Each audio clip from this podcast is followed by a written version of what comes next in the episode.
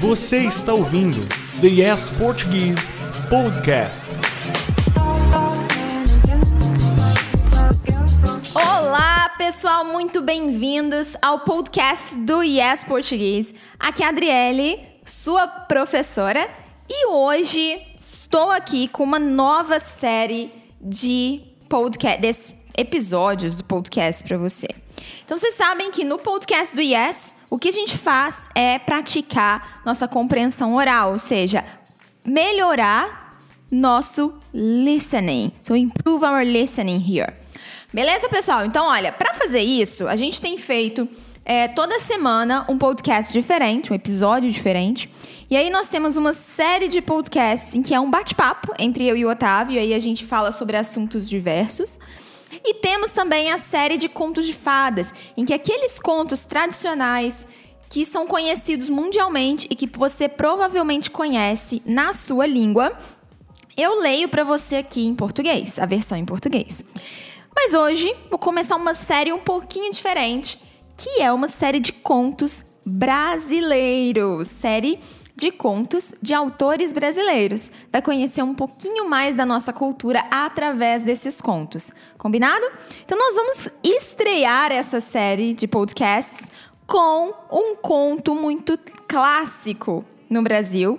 É um conto infanto-juvenil de um autor muito consagrado chamado Monteiro Lobato. Ele é um autor infanto-juvenil e ele escreveu a obra O Sítio do Pica-Pau Amarelo que engloba uma série de contos e de histórias é, sobre a vida nesse lugar, no sítio do Pica-Pau Amarelo. Então, são contos maravilhosos, fantásticos, e eu tenho certeza que você vai curtir. Nós vamos começar então com o primeiro deles, que é falando sobre o próprio sítio. Então, o sítio do Pica-Pau Amarelo. Ah, um detalhe importante. Se você quiser saber mais, digita aí, faz uma pesquisa, sítio do Pica-Pau Amarelo. Você vai ver que nós temos, nós tivemos no Brasil série de televisão, desenho, tem inúmeros personagens muito consagrados e que toda a população brasileira, né, tanto as pessoas mais velhas quanto a juventude, conhece. Então, o sítio do Pica-Pau Amarelo é muito conhecido entre os brasileiros. Vale a pena saber um pouquinho mais sobre isso. Então, tá preparado para ouvir essa primeira história? Aumenta um pouquinho o volume para você prestar bastante atenção em todas as palavras e tentar entender. Mas lembra que o foco do, do, estudo com os podcasts é melhorar a sua compreensão oral. Então, o mais importante é você, mais importante do que o significado, é você ouvir como as palavras e as frases estão sendo pronunciadas. Combinado? Então vamos lá. Sítio do Pica-Pau Amarelo. Dona Benta é a feliz proprietária do lindo sítio chamado Pica-Pau Amarelo. Isso porque ali existe grande quantidade desse pássaro, uma ave muito esperta e trabalhadeira. Constrói o seu ninho no pau, dando inúmeras bicadas, e no oco constrói a sua morada. O sítio é uma beleza, situa-se em uma colina, na encosta de algumas montanhas. Um pequeno rio desce sinuoso e de águas claras e piscosas. Um pomar de laranjas e mangas, com algumas jaqueiras majestosas. Possui o sítio de Dona Benta, um pequeno rebanho bovino, com algumas vaquinhas leiteiras. Um cercado para porcos, com umas três dezenas de cabeças. A casinha singela, com cinco cômodos e uma tulha de milho, onde são armazenados alguns cereais colhidos no sítio. Tem também um galinheiro e uma pequena horta, onde verduras frescas e legumes saborosos são colhidos para o preparo das refeições. No quintal está o porco gorducho, chamado Marquês de Rabicó. Mas vamos conhecer melhor Dona Benta e seus familiares. Dona Benta é uma senhora idosa, gordinha, risonha e inteligente. É sitiante há longos anos. Depois que ficou viúva, não quis abandonar o lugar por gostar da vida na roça. Tudo é tão bonito e tão viçoso. Mas no sítio estão ainda os netos da Dona Benta, Narizinho e Pedrinho, que são irmãos. Uma boneca de pano chamada Emília.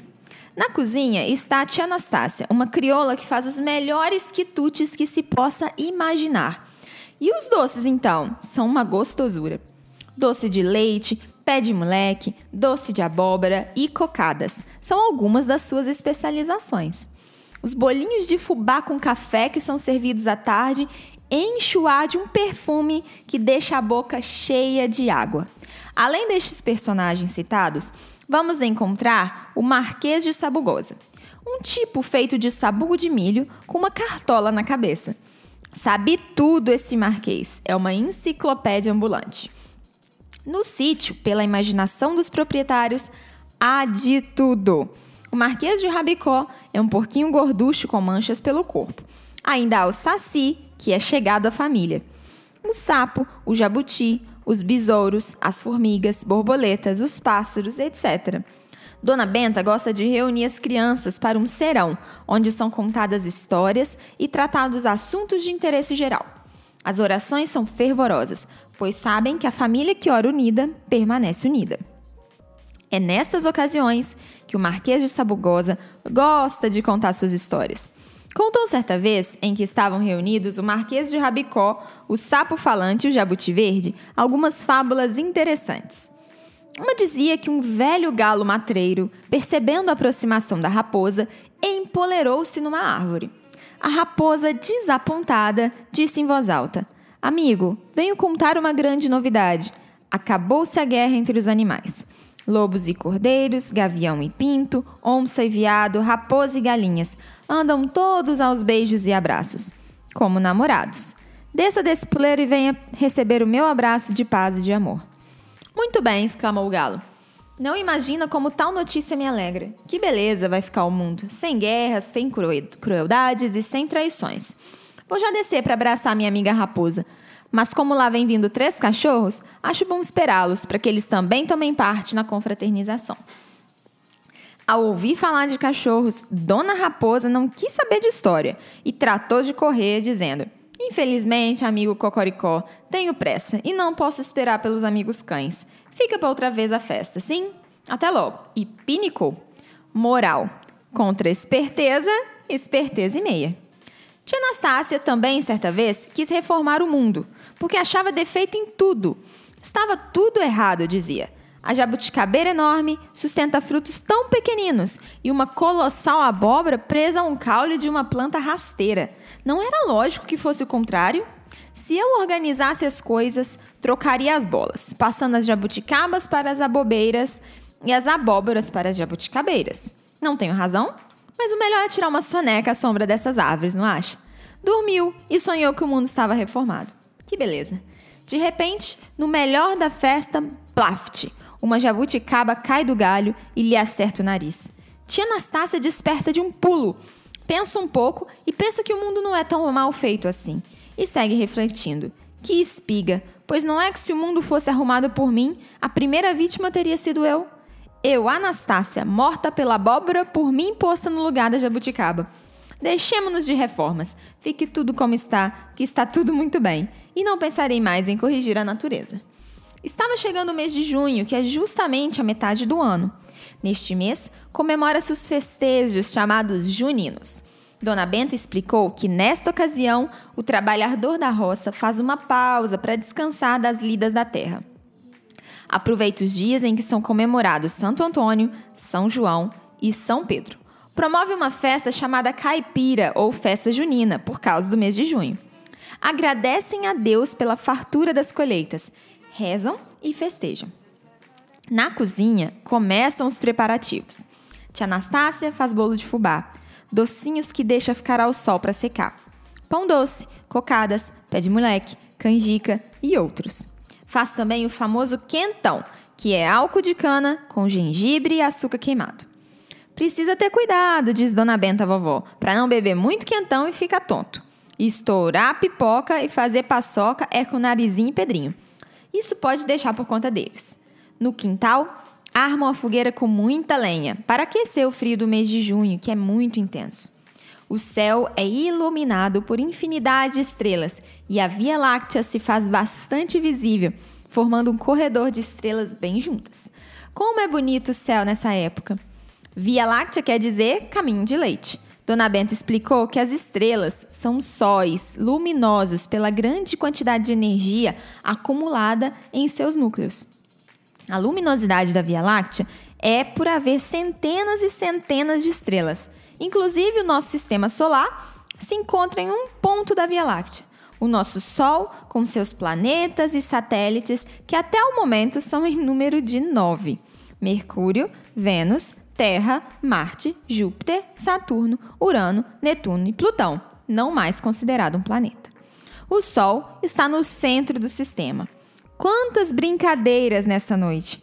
Arma-se uma barraca onde ficam os doces e os salgados. O quintal é todo enfeitado com bandeiras multicores. Na fogueira, assamos batata doce e milho verde. Cozinha-se pinhões e as brincadeiras são inúmeras. Pular no saco, correr com ovo na colher, cabra cega e outras brincadeiras mais. As brincadeiras de roda são muito apreciadas. Quando a fogueira vai se extinguindo, esparrama-se as brasas e os mais valentes passam por cima descalços, sem queimar os pés. Dizem que é milagre dos santos, foguete por todo lado, só que bombas vovó não gosta, pois além do barulho, são perigosas. Rojões são vistos rasgando o céu a todo momento. Os balões são proibidos devido ao perigo que causam as plantações e as casas dos colonos na fazenda. Bom, pessoal, esse foi nosso primeiro conto brasileiro, Sítio do Pica-Pau Amarelo. Se você gostou, se você entendeu essa história, repara que tem muita coisa brasileira, muita coisa de origem do Brasil e muita palavrinha específica da nossa cultura. Então, se você curtiu, se você reconhece alguma palavra, entre em contato com a gente, olha, no nosso Instagram, no nosso Telegram. Talvez você esteja no grupo do Telegram ou no próprio WhatsApp, se você é um Yapper. Então, entre em contato com as suas professoras e conta pra gente se você curtiu esse episódio e se você entendeu essa história. Beleza? Então é isso, pessoal. Um beijinho e até a próxima semana com um novo episódio. Tchau, tchau!